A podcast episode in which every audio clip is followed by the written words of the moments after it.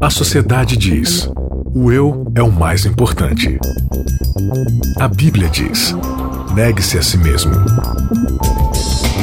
O mundo incentiva: siga seus desejos. Jesus convida: siga-me. A cultura diz: pense igual, seja igual, conforme-se. O cristianismo diz: não se conforme com os pensamentos deste século. Contra a cultura. O evangelho clama pelo diferente. Começando mais um Contra a Cultura, o Evangelho clama pelo diferente, cartas de um pastor inconstante, fechando aqui a nossa temporada. Foram 12 episódios aí para falar sobre Pedro. E hoje nós vamos fazer aí o top 12 de Pedro, É. né? Não estou sozinha aqui pra gente fechar com chave de ouro esse, essa nossa temporada, Maiara. Maiara Carol Costa, tudo bem? E aí, Bia, tudo ótimo? Fiquei sabendo que o seu nome é Maiara Caroline, pois é, nome composto. me composto. Que chique. Você viu? Eu tenho nome composto, mas o meu não é muito chique, não. Mas não vou revelar. Bianca Costa. Oi, Isaac, tudo bem? Olá. Você tem nome composto também? Não, não. Tem. Meu nome não tem posto, não. Você não tem nome não, composto, não. Isaac? É Isaac Rezende. Certeza? Isaac Somente Rezende. Não é Isaac Isaac Henrique? Não, não. Isaac... Isaac Sorriso, né? Então tá bom, beleza. Olha só, durante essa temporada a gente estudou sobre Pedro. É, colocamos aqui quem era Pedro, para quem Pedro direcionou as suas cartas, né? Foram duas. O que Pedro quis dizer ali com alguns versos específicos do tipo submissão, é, nação eleita. É, ele fala sobre o sofrimento, ele fala sobre a figura de Jesus, ele fala sobre liderança, enfim. Pedro Falsos mestres, Falsos apressar a mestres. vinda do Senhor. Exatamente, né? Bastante Po- coisa Pondo. Deus pra correr, que foi um, um dos nossos últimos episódios aqui. Enfim, Pedro fala muita coisa. A gente vai fazer um apanhadão, uma- um, um resumão aqui do que a gente é Supletivo de Pedro, Zé. É um Supletivo Ó, de o título Boa, boa, desse boa, título- boa. O título o desse título? episódio vai ser Supletivo de Pedro. Pronto, eu ia perguntar exatamente isso pro Isaac, então ele já adiantou aqui. Supletivo Vou ter de que mudar a Pedro. capinha que já tava pronta. Muda, Isaac, muda, muda a capinha. Supletivo de Pedro é o nome do nosso episódio de hoje, 13 terceiro episódio aqui desta temporada Cartas de um Pastor Inconstante. Supletivo de Pedro, vamos lá, quem era Pedro? Acho que é bom começar por aí, né? A Olha. lição começa falando quem Pedro era E quem ele se tornou, né? e quem ele se tornou. Mudança radical, né? Eu, eu gostei muito da lição de Pedro porque ela não falou de Pedro. o que, que eu quero dizer com isso? É, por mais que Pedro dele tenha aberto né, a carta falando quem era ele em algumas linhas, porque ele usa um, um- um pedaço de, de uma linhazinha pra falar quem é ele. Pedro apóstolo de Jesus, né? ponto. Ponto final.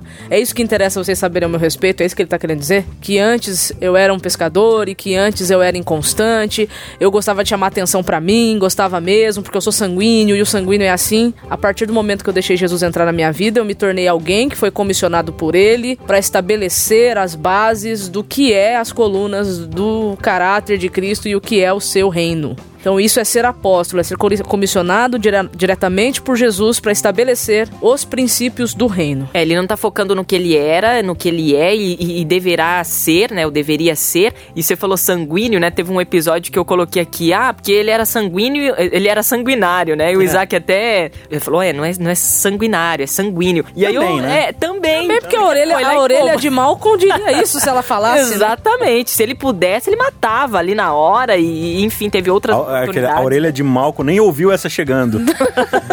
Não. Olha só, tudo que Pedro é, fazia, né, até como. É, enfim, ele colocou, ele se apresenta aqui no começo da carta dele, eu, Pedro, apóstolo de Jesus, escrevo esta carta aos escolhidos, enfim. Ele falava, falava sobre ele especificamente, claro, as coisas que ele fez, ou enfim, e estava fazendo e gostaria de fazer, mas ele apontava para Cristo, né? As virtudes dele, inclusive é um dos versos aqui, né?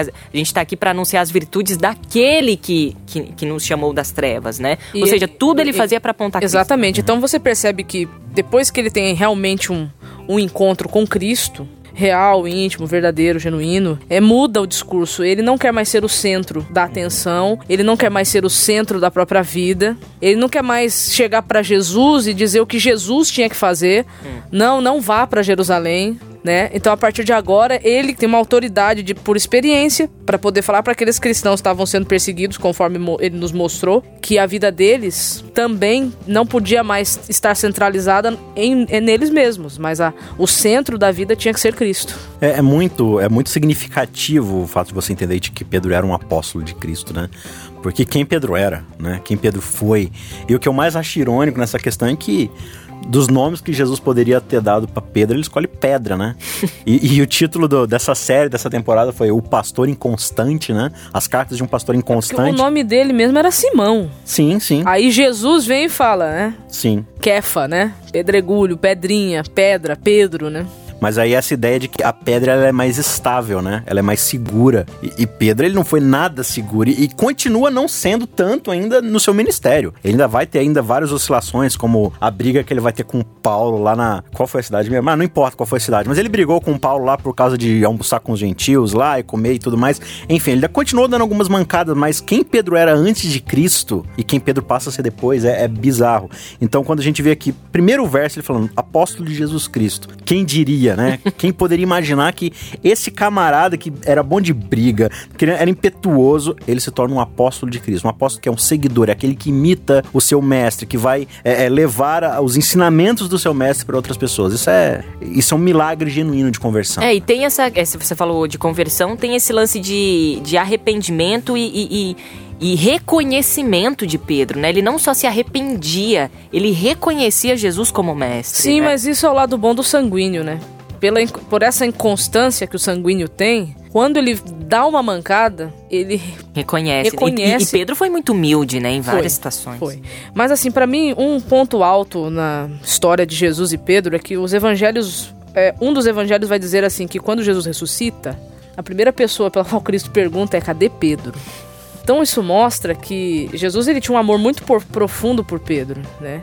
E por mais que que Pedro, por causa daquilo que ele tinha aprendido desde criança, por causa de toda aquela religião baseada em ritos, cerimônias, legalismo, o que você faz para merecer ser salvo, até o ponto de negar a Cristo por causa desse sistema, porque esse sistema rígido de religião só faz você negar a Cristo. Então, até ele chegar aquele momento da negação, ali na negação é o ponto alto, né? Onde ele realmente recebe de Cristo um olhar, né? Muitos, muitos dizem isso, né? E naquele olhar ele, ele sai chorando amargamente porque ele entendeu que ele tinha magoado profundamente um grande amigo. Ele estava muito triste por causa disso. Mas o mais legal é que esse grande amigo, quando ressuscita, pergunta: cadê Pedro? Sim. Né? Então Pedro, ele, é, através de Pedro a gente vê que Jesus, mesmo é, dentro dos nossos traços de personalidade e temperamento, a gente tendo tantos defeitos, ele quer colocar esse- esses traços da nossa personalidade sob o seu controle, porque isso, sob o controle dele, pode se transformar em grande bênção. Então, assim, o, o que seriam daqueles daquelas mais de 20 nações representadas na festa de Pentecostes, se não fosse esse lado inconstante de Pedro de querer sempre falar na frente de todo mundo. Ele era um líder, né? Ele era um líder que precisava ter a sua liderança trabalhada. Lapidada. lapidada. É isso que você falou, é interessante mesmo. Porque às vezes a gente coloca assim, tudo no negativo, né? Nossa, olha que personalidade, mais não sei o quê. O cara gosta de falar pra todo mundo. Ou ele, ele é impetuoso, ou ele fala alto, ou ele é, é mais né, enérgico e tal nas palavras. E isso pode ser usado pro bem, né? Nas mãos de Jesus. Exatamente. Pode se transformar em Lapidado, trabalhado. É porque isso estava num extremo, né, de Pedro, né? Agora, se você colocar ele num ponto de equilíbrio, Sim. é, nem pra mais nem pra menos, num ponto de equilíbrio, isso pode ser sim usado, trabalhado e, e ser fonte Sim, de bênção. pode ser uma grande benção. Agora, quando a gente né, passa adiante aqui na introdução do que Pedro está falando na sua primeira carta, durante o resto de sua carta, tanto na primeira quanto na segunda, ele vai falar o quê? Ele vai falar de santidade, de bom comportamento, de uma vida cristã exemplar, de ser alguém espiritual, de ser santo e, e muitas outras coisas, né? De, de falar da volta de Jesus e dos deveres que a gente tem enquanto cristão. Só que tudo isso Pedro ele vai abordar a partir de uma, de uma de uma fundamentação que ele vai tratar logo aqui no verso 3. Na verdade, no verso 2, quando ele já termina de falar quem são os ouvintes, os leitores dessa carta, né? Pessoas de diversas regiões aqui, ó. Galácia, regiões. Capadócia, do Ponto e tal da Ásia, aí ele vai dizer assim: Todos estes são o quê? Eleitos, segundo a presciência de Deus Pai, em santificação do Espírito, para a obediência e aspersão do sangue de Jesus Cristo. Graça e paz vos sejam multiplicadas. Então ele fala assim: primeiro, essa audiência de crentes, elas estão fundamentadas em quem? Naqueles em quem Cristo elegeu. Deus, o Pai, já com presciência elegeu. E aí no verso 3 ele vai dizer: Bendito o Deus e Pai de nosso Senhor Jesus Cristo, que segundo a sua muita misericórdia, nos regenerou para uma viva esperança, mediante a ressurreição de Jesus Cristo entre os mortos, para uma herança incorruptível, sem mácula, imarrecível e reservada nos céus para vós outros, que sois guardados pelo poder de Deus, mediante a fé, para a salvação preparada para revelar-se no último tempo. Então o que, que ele está falando aqui? Olha, Deus elegeu várias pessoas para viver uma vida de santidade, de obediência, mas antes disso vem o quê? Vem as muitas misericórdias de Deus que nos regenerou numa esperança viva mediante a O que, ressurreição que é essa de Cristo. regeneração aí? É, e é aí que tá. Nós estávamos todos mortos em pecado, estávamos em rebeldia contra Deus, né? Como se diz, a gente estava com arma em punho. Quando, gente- quando Deus olhava pra gente, falava assim: Ei, Bianca! A Bianca já virava com uma 12, assim, ó, entendeu? Dizendo: O que, que você quer? Né? Essa é a nossa condição. Só pra deixar claro que eu não sou isso aí, tá? Isso é perfeito, é, isso que É, você tá dizendo. Aham. Beleza, então. Tô esperando uma confirmação do Kiko. pra quem não sabe, Kiko é o esposo da Bianca. Abraço, Kiko. Então, voltando aqui, a ideia de que nós estávamos mortos. Nós estávamos numa condição de desligamento de Deus. E através de Cristo, quem é Cristo? Cristo é o Deus que se torna homem para fazer uma mediação entre a parte divina e a parte humana.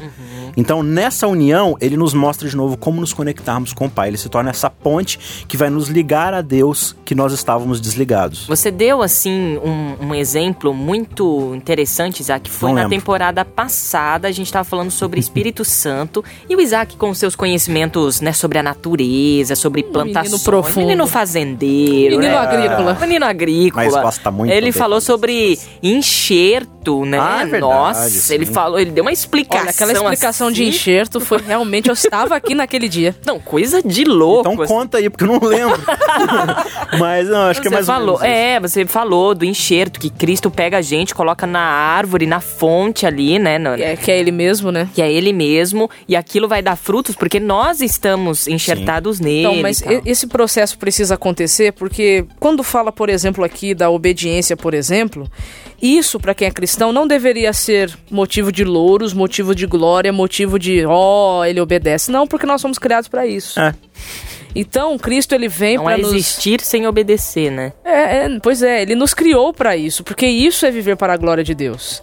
Agora, nós precisamos passar por essa regeneração, porque a partir do momento que o pecado entrou, ele colocou outro Deus na nossa vida que é nós mesmos, e nós não queremos mais seguir o senhorio de Jesus Cristo. Então agora a, a, a batalha está estabelecida. Então, é a graça de Cristo que vai nos destronar. Para ele poder voltar, sentar lá e nós voltarmos a ser sua imagem e semelhança. Interessante. Mas aí, isso que é legal, Bianca, porque os pressupostos que Pedro estabelece logo no início de sua carta é só a obediência, só a santidade, só é viver cristão se somos regenerados em Cristo. Se a graça de Deus se manifesta em nós. E essa graça vem pelas suas muita misericórdia. Muitas não misericórdias. é porque eu sou bom, não é porque eu mereço, não. É por causa dele, única, única e exclusivamente dele, por ele e para ele. Você me fez lembrar de uma frase, Mayara, é, que o oposto da fé não é a descrença, né? É a idolatria, que é o que a gente faz muitas vezes, colocar Deus, o, o nosso Deus, né? Ou, ou acreditar em outros deuses, e às vezes esses deuses somos nós mesmos, Sim. né? Não, sempre serão. O ser humano ele sempre vai se voltar para sua própria idolatria. E isso acontece muito dentro do próprio cristianismo, porque quando eu estabeleço minhas obras, minhas boas ações, sem essa regeneração divina, eu estou basicamente falando para Deus que Deus, eu vou continuar aqui com a minha arma, porque eu não preciso de você para ser bom, para ter obediência. Na verdade, eu sou simplesmente dando eco ao que Eva falou um dia lá no jardim. Tipo assim, eu sou suficiente, eu não preciso de Deus para dizer o que é bom e o que é mal. Eu, por mim mesmo, consigo dizer o que é bom e o que é mal e vou viver segundo esse padrão. Então, toda vez que eu tento fazer isso, por mais zeloso que eu seja, eu estou destronando Deus. E Pedro aqui ele faz questão de começar a sua carta falando assim: olha. Primeiro de tudo, Cristo tem que estar no centro. Cristo é a pedra, é, é por causa da misericórdia de Deus, senão ninguém estaria E aí aqui. ele vai envolver a divindade. Que ele vai falar, porque é o Pai que perdoa os seus pecados, Jesus remove e o Espírito Santo santifica. Então, sem a divindade você não é nada. Pedro falou sobre submissão, né? Já que a gente está falando sobre obediência, ele falou sobre submissão é, em relação ao Estado, em relação ao trabalho, né? Isso está lá em, em, no, no, capítulo 2 de 1 Pedro. Isso. Depois ele vai falar sobre submissão no casamento, depois ele vai falar sobre submissão à igreja, né? Inclusive tem uma parte muito polêmica aí, que é em relação à submissão no casamento, né? Mulheres, sejam submissas aos seus maridos. E é uma coisa assim, olha, você é escrava do seu marido. É, tem uma má interpretação desse Sim. verso, Sim. né? Que gera muitos conflitos, inclusive dentro do casamento. Pedro veio para ajudar, né? E aí, mal inter- interpretado esse texto, a gente Mas eu- acaba eu vejo criando aqui com um pretexto. Pedro trabalhando uma mesma linha de raciocínio parecida com a, do, com a de Paulo, que é a primazia do outro em detrimento do eu. Uhum. Então, quando eu não me tenho no centro, quando é Cristo que está no centro, o outro sempre vai vir primeiro do que eu. Então, a questão aí não é, por exemplo, dentro do casamento, a mulher ser escrava do marido. Não, não tem nada a ver com isso. Porque quando a gente volta, por exemplo, para Paulo, em Efésios, ele vai dizer que tanto marido como mulher têm que ser submissos ao Senhor. Porque quem tem que mandar dentro da casa não é o homem, não é a mulher, é Cristo. Ele é a terceira pessoa, ele quem manda. Né? Então aqui ele vai trabalhar justamente as áreas da vida que nós temos talvez mais dificuldade de desenvolver essa, essa capacidade divina de ter o outro em detrimento do, do, do, do próprio eu. Olha que interessante, né? Eu não tinha prestado atenção nisso ainda, mas Pedro ele vai abordar a nossa esfera relacional íntima, a nossa esfera relacional com o Estado, ou seja, com, com o governo social, com a comunidade política. Ele vai abordar a nossa relação com a igreja, ou seja, com a comunidade de fé, e com o nosso trabalho. Com o nosso fator profissional, ou seja, as basicamente toda a nossa vida. O que, É. que ele tá querendo dizer aqui em tudo isso que ele tá, ele tá comentando? Qualquer que seja a área de atuação que você esteja vivendo, seja submisso. Porque ao ser submisso, você está é, levando o próprio caráter, a própria ideia de quem Cristo foi. Cristo se submeteu ao Estado, submeteu às pessoas, submeteu à religião, de forma que ele pudesse levar é, essa conexão com Deus de volta. Então, ao fazer isso, Jesus ele pregou o evangelho com a sua vida. O que o Pedro está falando aqui, olha, emite o caráter de Cristo sendo submisso, e mesmo em questões onde a opressão do Estado, a opressão da igreja, a opressão do casamento, a opressão do trabalho, podem te falar assim, nossa, que mundo injusto, né? Mas se Cristo fosse pensar assim, ele nunca teria descido, né? Agora, resumidamente, ser submisso é três pontinhos. É não colocar o eu em primeiro lugar, não colocar as minhas necessidades em primeiro lugar. Porque se eu sou mais importante, se eu sou o mais importante da relação, então tudo precisa girar em torno de mim. Quando eu reconheço que eu não sou a parte mais importante, eu começo a abrir mão dos meus desejos, das minhas vontades e até do meu próprio conforto. Aí puxa para uma questão também que Pedro já trabalhou, né? E a gente trabalhou aqui também no, no- na temporada, é, que é o lance do mesmo modo de pensar. Né? Se você não você tira o eu, né? Do, do- você tira o eu do centro, então você começa a ter é, é, todo mundo no centro, né? Vamos dizer assim. Ou seja, é o mesmo modo de pensar. Mas como ter o mesmo modo de pensar se todo mundo é diferente? É, aqui a questão não é que, por exemplo, eu tenho que pensar exatamente igual ao Isaac, não, mas o que ele tá falando por ter o mesmo modo de pensar aqui é você ter a mesma disposição, né? Mesmo É, propósito. Mesmo propósito. Legal. E aí, mesmo sendo diferentes e tendo alguns pensamentos que são diferentes, se nós tivermos o mesmo propósito, haverá unidade. Né? A, a grande questão que a gente precisa ter em mente aqui é uma coisa que eu gosto muito de dizer: aquilo que não é ponto de salvação, eu vou colocar assim, eu não sou obrigada a pensar igual o Isaac que está aqui ao meu lado, ou você que está aqui de frente comigo. Porque aquilo que não é um ponto de salvação, por não ser um princípio, mas por ser um costume, alguma coisa assim, não tem problema haver pensamentos diferentes. Mas agora, aquilo que é pecado, claramente pecado, descrito pela Bíblia, que pode me tirar de Cristo ou me fazer negar a Cristo, aí não interessa se o pensamento é A, B ou C. É a lei da lógica. A é igual a A, B não é igual a C, C não é igual a A. Bom, Pedro fala sobre o sofrimento também, porque sofremos, foi algo também que a gente abordou muito em temporadas passadas quando a gente falou sobre Jó. É, Pedro retoma algumas questões dessas também, sofrer. é, o episódio foi até sofrência. Alguma Sofrência com propósito. Sofrência com sofrência. propósito. Foi boa essa, né? É, liderança, ele fala também, né? Sobre o cuidado que a gente tem que ter com essa tal de liderança meio que doutrinação, né? Pro lado da doutrinação e liderança evangelista, né? Deus não precisa de chefe, ele precisa de líder. de líderes, né? Que é aquele que deixa legado, aquele que influencia. ensina Jesus pelo era um, exemplo, um né? baita líder porque ele influenciava, ele não mandava, ele influenciava. É, Ele falava pouco, mas agia não tem, muito. não né? tem como eu influenciar se eu não relacionar. Sim. E, e você percebe, Bianca, que todos os tópicos que Pedro vai abordar nas suas cartas, todas elas têm uma sombra atrás, tem uma base, que é Cristo. Então, quando ele vai falar do sofrimento, qual é o exemplo dele de sofrimento? Cristo. Cristo. Cristo. Quando ele vai falar de liderança, qual é o exemplo dele de liderança? Cristo. Então, assim, você vai sofrer, sofra que nem Cristo. Como é que Cristo sofreu? Com propósito. Todo o sofrimento que ele, faz, que ele passou foi pra quê? Pra poder nos salvar, pra poder nos mostrar como viver segundo alguém que foi criado pra viver no reino de Deus. Então, é pra liderar. Como é que Cristo liderou? Ele cobrava pouco e, e dava muito, né? Ele, ele ensinava com sua própria vida, com seu próprio exemplo. Ele se humilhava perante os discípulos, porque, meu, Jesus várias vezes ele precisa se humilhar perante os discípulos no sentido de rebaixar quem ele é para os discípulos poderem entender, porque os discípulos não estavam no mesmo nível que eles. E aí você vê as pessoas zelosas da igreja, qual o comportamento? Alguém que, assim, ele já consegue guardar vários, digamos assim, várias doutrinas, vários preceitos, como alimentação, vestuário, coisas assim. Ele tá lá na frente, ele olha pros que estão atrás, não estão conseguindo acompanhar, como é que ele faz? Vamos aí, gente, vamos aí. Você não, e aí começa a cobrar, ele começa a bater em cima porque a galera não tá no mesmo nível que ele. Em vez da gente descer até o pedestal dessas pessoas e falar assim, gente, vamos lá, vamos junto. Vamos chegar, vamos, vamos aprender aqui, vamos.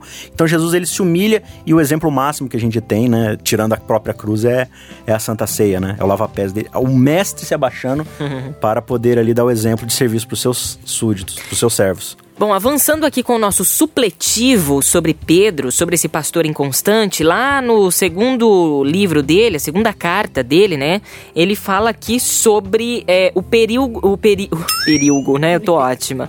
O perigo dos falsos, dos falsos mestres. É, o, o que Pedro alertou aí, é, quem recebeu a sua carta, sobre os falsos mestres, hein? Olha, o a maior, maior problema que ele apresentou dos falsos mestres aqui é que eles tinham uma vida, né? Resumidamente falando, centrada neles. Sim. Cristo não era o centro dessa vida. E aí, como a vida está centrada neles, eles faziam as próprias regras. Uhum. Então, ele está dizendo para tomar cuidado com isso, porque esse estilo de vida cristã é muito contagioso. Por isso que fala de comércio aqui. É muito mais legal, muito mais fácil ensinar para você uma lista de coisas para você fazer xizinho, para ver a que ponto espiritual você já, já está, do que eu ensinar para você realmente quais são os princípios do reino e como você está longe do ideal e como precisa buscar mais a Cristo. Ou seja, nem tudo que reluz é, É ouro. ouro. né? nem tudo que brilha realmente é valoroso, né? E é interessante que antes de Pedro falar sobre os falsos mestres, ele vai colocar uma base antes. Cristo, é, sim, verdade. Mas além disso, ele vai colocar a superioridade da Bíblia, dos escritos sagrados, né? Isso. Porque assim, se você está firmado na palavra, no testemunho que os profetas receberam do Espírito Santo, que ele vai explicar não são fábulas, mas que nós mesmos testemunhamos com a nossa vida o cumprimento dessas profecias, vocês vão perceber que é a partir disso que você vai entender qual é a, a realidade. E os falsos mestres, eles têm essa tendência, eles o tempo todo eles vão tirar o foco da escritura. E uma outra característica dos falsos mestres é que geralmente eles vão é, as práticas de obediência e santidade deles são deles mesmos para eles mesmos. Então, tipo assim, são coisas que me beneficiam, que eu posso administrar, sempre quando envolve relacionamento, submissão, humildade, todas essas coisas que a gente já viu no, no exemplo de Cristo, eles não desconsideram. É- não é bem aceito. Entendeu? Agora, pra fechar, a gente precisa, porque o nosso supletivo já acabou aqui o período, Já vai bater o deu, sinal já vai bater recreio. o sinal pro o recreio. É o seguinte, é, o dia do Senhor se aproxima, né? Amém. Amém. E Pedro é, tem, é o último capítulo aqui do- da sua segunda carta. Pra gente fechar, o que Pedro fala sobre a vinda, a segunda vinda de Jesus Cristo? que ela não tardará, que ele não está atrasado, mas que o cristão que está aguardando a Jesus não pode ficar atrelado a tempo. Ele tem que viver de forma santa, piedosa, porque isso é apressar, abreviar a vinda de Cristo. A gente consegue apressar a volta de Jesus? Cronologicamente falando, não. Ele já sabe quando ele- isso vai acontecer, ele já tem o seu propósito firmado, mas a ideia aqui é de que nós nos apressemos a entender que a volta dele está acontecendo. Então, visto que eu sei que ele vai voltar e que é garantido e que não vai tardar, que tipo de vida eu preciso viver? Eu preciso viver uma vida que quando as coisas começarem a aparecer profeticamente que ele vai voltar, eu começo a obedecer? Ou hoje eu já manifesto uma vida de santidade, de obediência e de serviço ao próximo? Massa. Essa coerência que precisa existir na vida do cristão que de fato é convertido. Muito bem. E o sinal. Ô, Renatinho, faz o sinal aqui. Pronto. Bateu o sinal do recreio. Foi isso? Boa, boa. Essa era da minha escola mesmo. Foi essa que eu tentei fazer. Parecia um gato. Senhor, o seu, que é isso? eu não queria sair pro recreio com esse sinal aí que você fez. Eu me escondia debaixo da carteira. Muito bem, final de mais um episódio, de mais uma temporada aqui do Contra a Cultura. E semana que vem, tudo Semana novo. que vem, Bia, vamos estudar o Evangelho segundo a carta de Ai, Gálatas. Olha aí. Evangelho com E maiúsculo. Esse é o título da nossa nova temporada Queremos e a gente vai, dizer vai que as estudar tretas são Gálatas. Garantidas. As tretas. As tretas serão. O, fortes. o, o Isaac tem uma. Como é que é? Isaac? Queda por treta. Queda, quedas por tretas, tá Eu certo. só sigo a Bíblia, desculpa. Desculpa Vale- se te ofende. Valeu, gente. Até semana que vem. Maiara, valeu até semana que Valeu. vem. Isaac, Renatinho, tamo junto semana que vem. É nóis. Contra a cultura. O Evangelho clama pelo diferente.